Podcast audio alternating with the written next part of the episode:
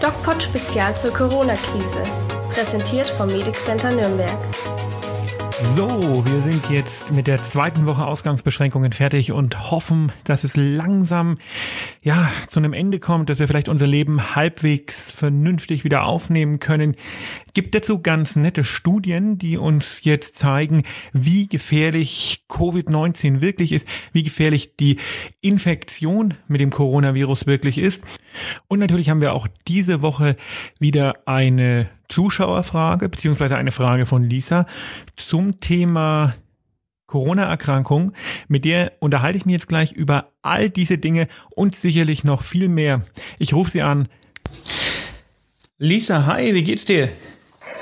Hi, ja, mir geht's immer noch gut. Yay. Mega, oder? Solange ja. wir den Podcast die nächsten Monate ähm, jeden Montag und jeden Samstag mit mir geht's immer noch gut anfangen können, ist das doch äh, eine gute Nachricht, oder? Du hörst dich auch noch gut an. Ja, mir geht's auch gut. Ich, ich eine lustige Geschichte.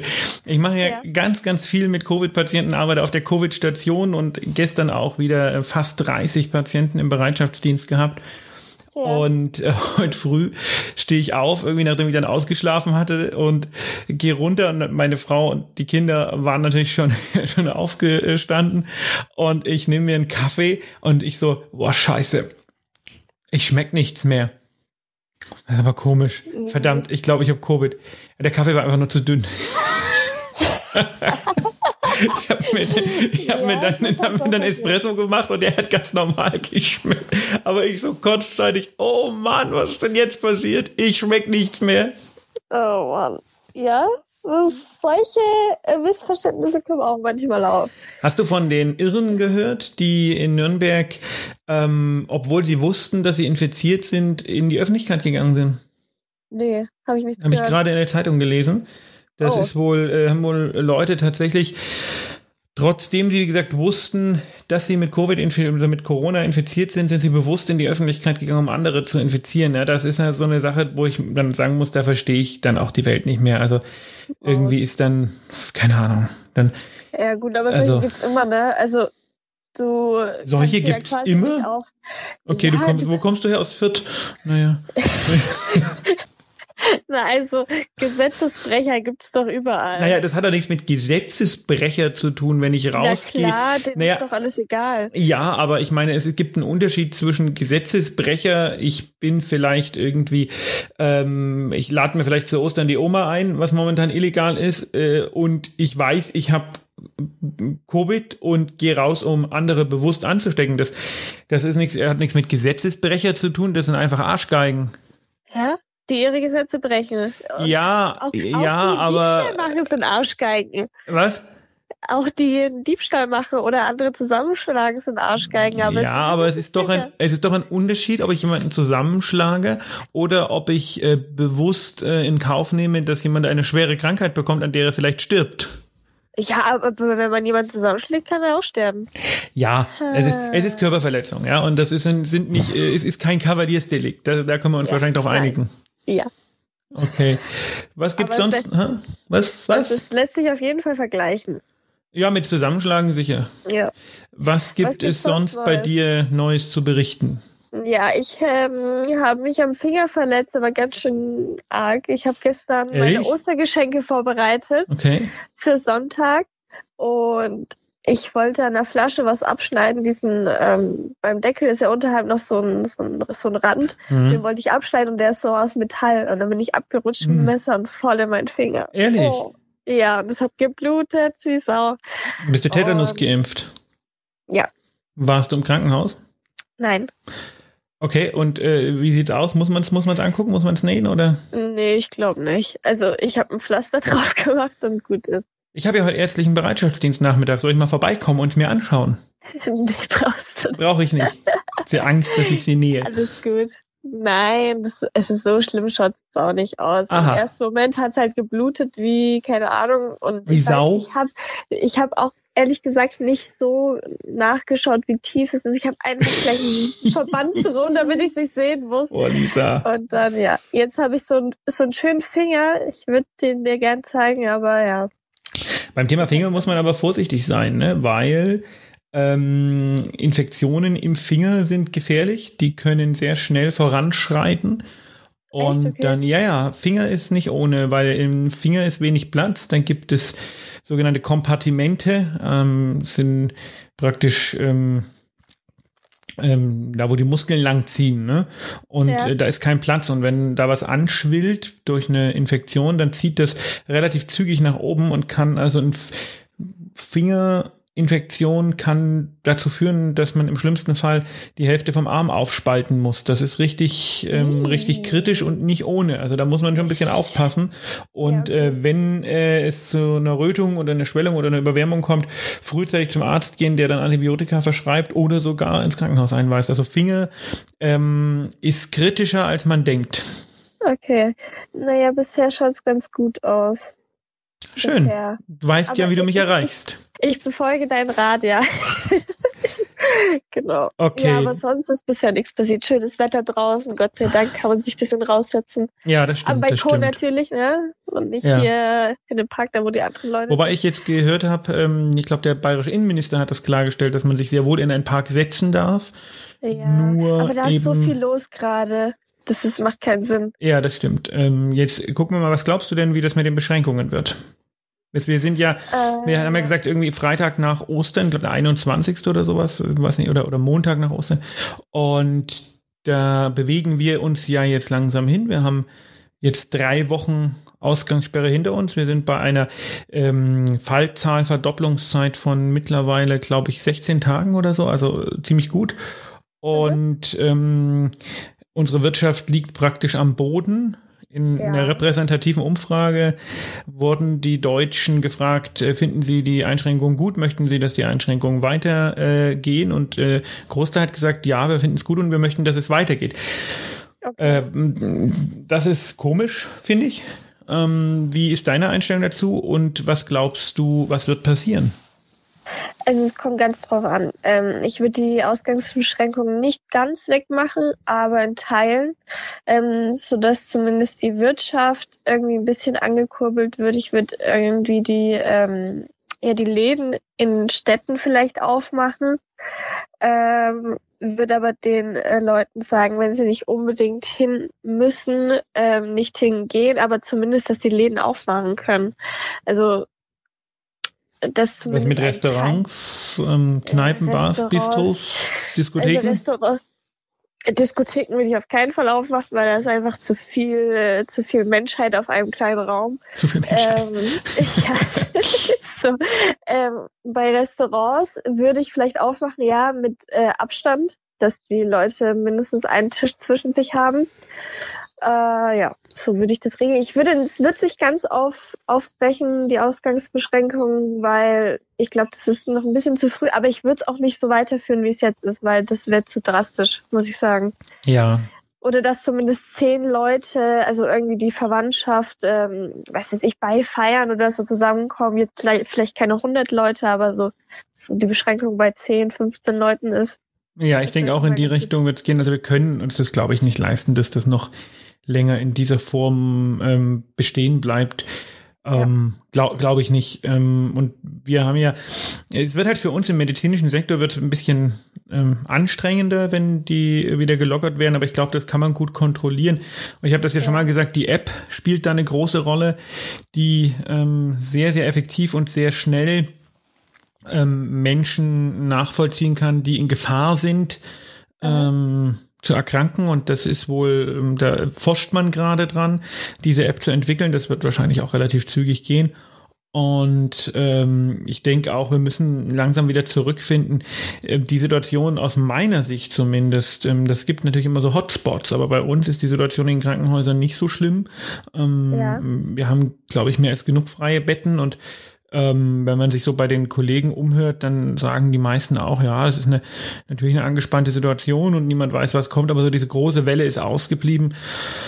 Und äh, momentan gibt es auch keinen Hinweis darauf, dass die kommt ähm, aktuell okay. in Deutschland. Ne? Ähm, das, ja, das kann man sich natürlich immer irren, ähm, wissen wir ja. Aber ja, ähm, äh, ich denke, wir, wir müssen wirklich mal überlegen, wie wir jetzt weitermachen. Wir müssen mit diesem Corona-Ding zumindest mal noch ein knappes Jahr leben. Es wird keine es wird keine, ähm, es, es wird nicht einfach weggehen und es wird eine Impfung auch erst, äh, wie gesagt, spät spät dieses Jahr oder Anfang nächstes Jahr geben. Sprich, wir müssen damit leben und wir können unser äh, soziales, unser kulturelles Leben ähm, nicht ein Jahr lang auf Eis legen. Und man muss sich auch überlegen, was das ja für die ganzen Betriebe heißt, die äh, unser kulturelles Leben am Laufen halten. Kleinkünstler, Kleinkunstbühnen, Kneipen, Restaurants und so weiter. Ja. Die ähm, müssen ja auch irgendwie weiterleben. Deswegen denke ich, werden wir uns langfristig mit der Situation oder mittelfristig zumindest mit der Situation äh, arrangieren akzeptieren müssen und ähm, lernen, damit zu leben. Ganz tot kann man es nicht machen. Also kann man schon, aber dann hat man halt kein Land mehr am Ende. Ja. Naja, es wird halt jetzt noch ein Jahr so dauern und dann werden wir sehen, was danach ist. Aber zumindest, dass für jetzt ein bisschen was aufgelockert wird, weil es kommt noch der Sommer, die Leute wollen raus, äh, gegebenenfalls auch ins Schwimmbad, was ich jetzt nicht denke, was aufgemacht wird, weil da einfach zu viele Leute immer sind aber zumindest irgendwelche Freizeitsachen äh, machen. Die Kinder, die kann man ja nicht mehr aushalten, wenn die die ganze Zeit in der Wohnung sind. Ja, also ich, ich du hast doch gar keine. Nein, aber ich sehe es ja bei anderen, die, äh, wenn, wenn man nicht mal auf den Spielplatz gehen kann. Was macht man mit den Kindern, wenn man keinen Garten hat? Man kann nur ja. im Park gehen, spazieren ja. gehen und das war's. Und die werden nämlich auch irgendwann ungeduldig. Ja. Weil Kinder sind sehr ungeduldig. Und dann äh, steigt natürlich auch die häusliche Gewalt an, ne, was auch ein Problem ja. ist. Oder ähm, man schneidet sich in den Finger wie ich, wenn man nichts anderes zu tun hat. Hättest du vermutlich auch so gemacht. Wahrscheinlich. Äh, erzähl mal, was ist deine Frage für heute und kommt sie von dir oder kommt sie von einem Zuhörer? Ähm, sie kommt von einem Zuhörer Schrägstrich Follower auf Instagram. Aha. Ähm, vielleicht hört er auch gerade zu, wer weiß. Wir grüßen ähm, auf jeden Fall mal. Genau. Ähm, die Frage war, ähm, ob ein Schnelltest durch äh, Grippeviren oder Erkältungsbakterien ähm, beeinflusst werden kann. Also dass man dann quasi sagt, okay, der hatte Grippe und da wird herausgestellt, er hat Corona, obwohl er es gar nicht hatte. Ähm, oder ob das bei den Antikörpertests ähm, passieren kann. Das passiert bei den Antikörpertests. Beim äh, Schnelltest, also ähm, muss man ein bisschen differenzieren. Was ist ein Schnelltest? So einen richtigen Schnelltest haben wir ja noch nicht. Äh, wird gerade ja. entwickelt. Ähm, es gibt zwei Arten, wie man das Virus äh, nachweisen kann und ähm, die haben beide ihre Vorzüge und ihre Limitationen. Äh, das erste ist die sogenannte PCR. Da weist man die RNA, also das Erbmaterial des Virus, direkt nach. Und ähm, das ist das, was aktuell auch gemacht wird. Ähm, das ist dieser äh, Abstrich aus Nase oder aus Rachen.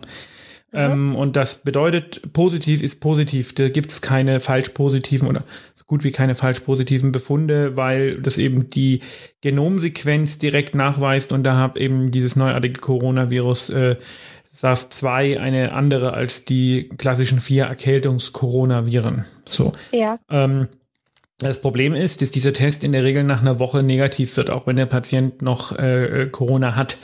Selbst bei äh, Patienten mit Lungenentzündung, die auf der Intensivstation liegen, ist dieser Test oft negativ, obwohl die dann ganz offensichtlich diese Erkrankung haben, weil die, mhm.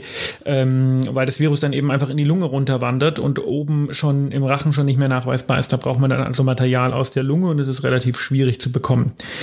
Hm, das ist der PCR-Test. Das bedeutet, das und das machen wir momentan. Das ist das, was momentan großflächig gemacht wird. Wir ähm, machen Abstrich vom Rachen und vom, von der Nase, hauptsächlich vom hinteren Rachen Rach, von der hinteren Rachenwand. Ist auch ein bisschen unangenehm. Und ähm, der wird auf dieses Virus analysiert. Das ist so der Standardtest. Okay. Mm, nach und nach kommen jetzt aber eben auch die Antikörpertests. Die Antikörpertests haben auch wieder Vorteile und Limitationen. Der Vorteil ist, dass sie äh, ähm, auch zeigen können, ob jemand schon mal Corona hatte, ja, und schon wieder gesund ist, vielleicht gar nicht gemerkt hat. Das ist so das, was momentan ja viele ähm, Arbeiter im medizinischen Sektor machen.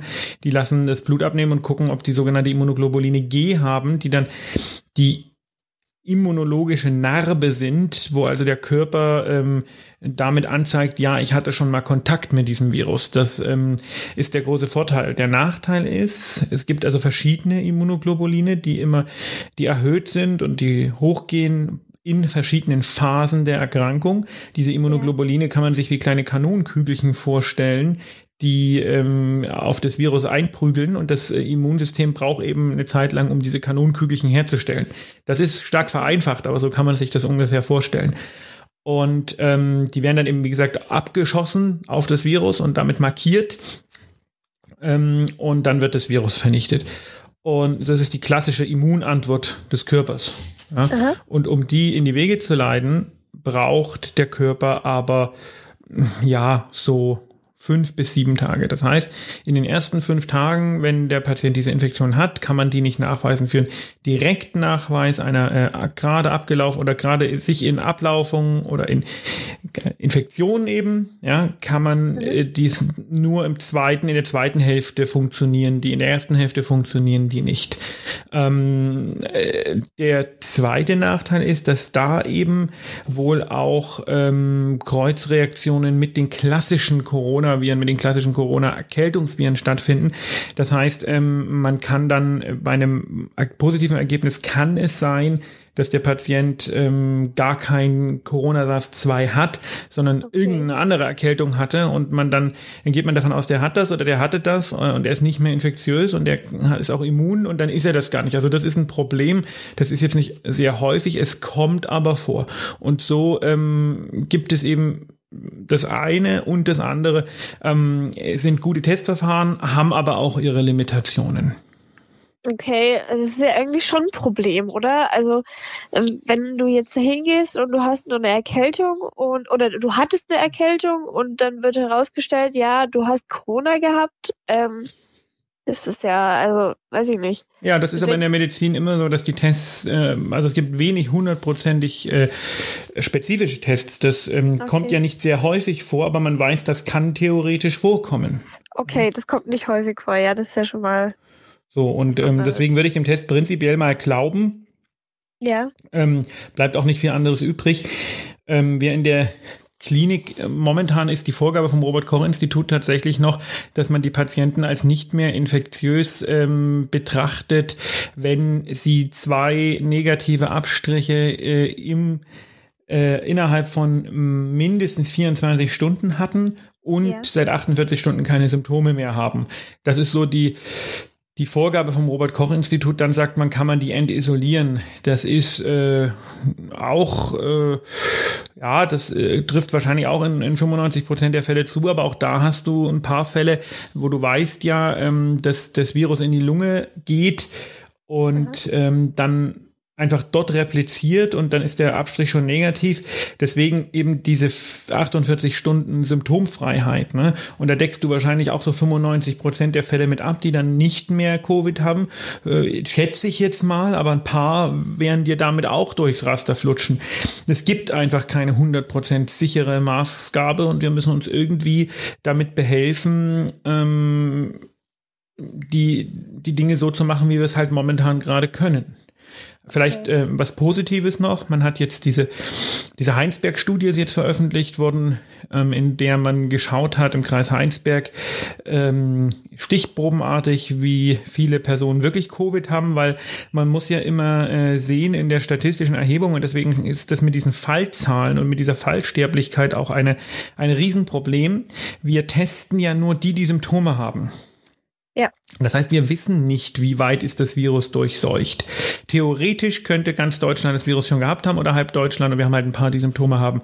Theoretisch. Wir wissen auch nichts über die Fallsterblichkeit. Wir lassen uns da ähm, auch medial stark verblenden, wo man sagt, okay, Italien, da ähm, rollen die Leute in, in oder werden die Särge mit, mit Militärtransportern weggerollt. Ja, das bedeutet aber äh, nicht unbedingt, dass in Italien mehr Leute an der Krankheit sterben als in Deutschland prozentual. Ähm, okay. Weil wir nicht wissen, wie viele Italiener haben es denn. Das heißt, wir haben immer nur die eine Seite der Gleichung und haben keinen Vergleich. Wir fischen praktisch im Trüben. Das ist wie wenn du, ich gebe dir ein Beispiel, das ist vielleicht ein bisschen ja. ein schwieriges Beispiel, aber das ist ähm, ungefähr so, wie wenn du ähm, rausfinden möchtest, äh, wie viele Männer und wie viele Frauen gibt es in einer Population. Und Aha. du testest aber nur die, die ihre Tage haben, darauf, ob sie Frauen sind. Ah, okay. Dann weißt du auch nicht, wie viele Männer es gibt. Ja, nee. Ja, das ist jetzt vielleicht für, für Statistiker und Wissenschaftler, die werden sich jetzt vielleicht die Haare sträuben und werden sagen, es ist ja äh, total äh, simplifiziert und undifferenziert, aber so ungefähr kann man sich das vorstellen. Wir testen nur die mit Symptomen. Ja. Und ähm, wir wissen, wir haben, ähm, also unsere Zahlen kann man so interpretieren. Wir haben mo momentan etwas mehr als 100.000 Infizierte in Deutschland. Aha. Ähm, ähm, wir ha das ist aber das ist aber nicht richtig. Wir haben momentan etwas mehr als 100.000 symptomatisch Infizierte. Wir wissen Okay, ja, nicht, das wie viele Infizierte wir haben. Aha. Die Zahl der Toten ist aber fest, die wissen wir, weil wir wissen, wer stirbt daran. Und auch da gibt es statistisch eine Problematik, weil momentan jeder, der mit Corona stirbt, als an Corona verstorben gezählt wird. Ja, das, das habe ich mir auch schon gedacht, weil die Leute sterben ja auch so. Aufgrund Alter, aufgrund Krankheit. Genau, und, und, und die Grunderkrankungen. Ne? Corona Ja. macht das sicherlich, ist, ist jetzt eine, eine, ähm, eine ähm, akute Erkrankung, die nochmal dazukommt und die dann dazu führt, dass die Grunderkrankung ähm, praktisch äh, außer Kontrolle gerät. Aber woran stirbt der dann? Stirbt der dann an Corona oder an der Grunderkrankung? Bei den Leuten, die mit einer Lungenentzündung auf der Intensivstation liegen, wissen wir das. Bei den anderen wissen wir das nicht so. So, und was hat man jetzt in dieser Heinsberg-Studie gemacht? Man, ähm, man hat äh, geguckt, stichprobenartig, also richtig statistisch, hat man ähm, völlig unabhängig davon, ob die Menschen jetzt Symptome hatten oder nicht, hat man äh, sich tausend und irgendwas äh, Leute ausgesucht, ähm, die statistisch richtig verteilt waren und hat dann geguckt, haben die Symptome gehabt, haben die äh, die Krankheit schon gehabt und was hatten die für Symptome und äh, wie viele davon sind gestorben. Und da ist man auf eine Fallsterblichkeit von ungefähr 0,4 Prozent gekommen. Okay. Ja, Und und nicht hoch. das ist, das ist nicht hoch. Und jetzt ist es so, dass äh, an, jetzt muss man sagen, okay, ich habe mir das mal durchgerechnet, 0,4 Prozent, wenn äh, sich die Hälfte der Deutschen infiziert,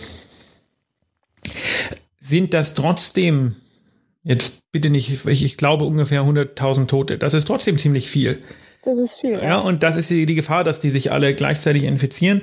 Ähm, aber mit diesen neuen Zahlen, die wir haben und mit diesen erstmals statistisch auch äh, guten und korrekten Zahlen, muss man jetzt natürlich zwangsweise hergehen und sagen, okay, was bedeutet das denn für unsere Maßnahmen? Was heißt das denn? Ähm, ist das jetzt, kann man, mu- muss man da jetzt nicht sagen, okay, ähm, wir müssen drüber nachdenken, ob wir das so weiter beibehalten können. Ähm, Und wie viel, und das ist auch so eine Frage, da darf man ja momentan gar nicht so richtig kritisch äh, drüber nachdenken, weil äh, momentan einfach alle die gleiche Meinung haben. Aber trotzdem muss man sich überlegen, wie viel von dem, was wir tun, was die Politik auch tut, ist von Fakten beeinflusst und wie viel von dem, was wir tun, ist von Bildern beeinflusst, die die Medien produzieren. Und die Medien produzieren nun mal, das ist die Natur der Sache, äh, Ja. Bilder, die geschaut werden. Das heißt Bilder, die ziehen. Niemand würde Bilder angucken, wo also keiner würde einen Bericht hören wollen, in dem gesagt wird, ähm, heute wieder keine Armeelaster mit Leichen ähm, weggefahren, ja, sondern es werden Bilder produziert, die ähm, die ziehen. Ja. Und deswegen Was- muss man sich sehr gut überlegen, wie genau oder auf welcher Basis erfolgt bei uns die Entscheidungsfindung. Das finde ich eine kritische Sache. Sehe ich auch so. Die äh, haben ja äh, was, was Spaßiges zwischendurch. Ähm, die Reporter bringen auch immer Bilder von Straßen, die leer sind in Deutschland. Die, da gab es irgendwie so eine, so eine kleine Comedy-Veranstaltung im Fernsehen und da haben die gezeigt, jede jedes Mal, wenn die Nachrichten kommen, schalten sie zu irgendeinem Reporter in irgendeine Das war die Straße. Heute-Show, das habe ich auch gesehen, die- ja. Und die zeigen dann, wie leer es doch ist. Ja, wir wissen Ja, ja. es jetzt langsam. Ja, das, das habe ich, das habe ich auch geguckt, das war witzig. Ja. Das war vor einer Woche die Heute-Show. Nee. Aber ich, ich habe es erst vor zwei Tagen oder irgendwo gesehen. Ich weiß nicht, wo es war, ehrlich gesagt. Aber ja, ziemlich lustig. Ja, es ist, ist es aber so. Und ich will damit jetzt auf keinen Fall äh, dieses Corona-Ding verharmlosen. Das ist nicht der Punkt. Aber äh, wir müssen in der Wissenschaft machen wir das ständig. das, was heute richtig ist, kann morgen schon falsch sein. Und wir müssen ja. lernen, auch äh, in der Gesellschaft aktuell so zu denken.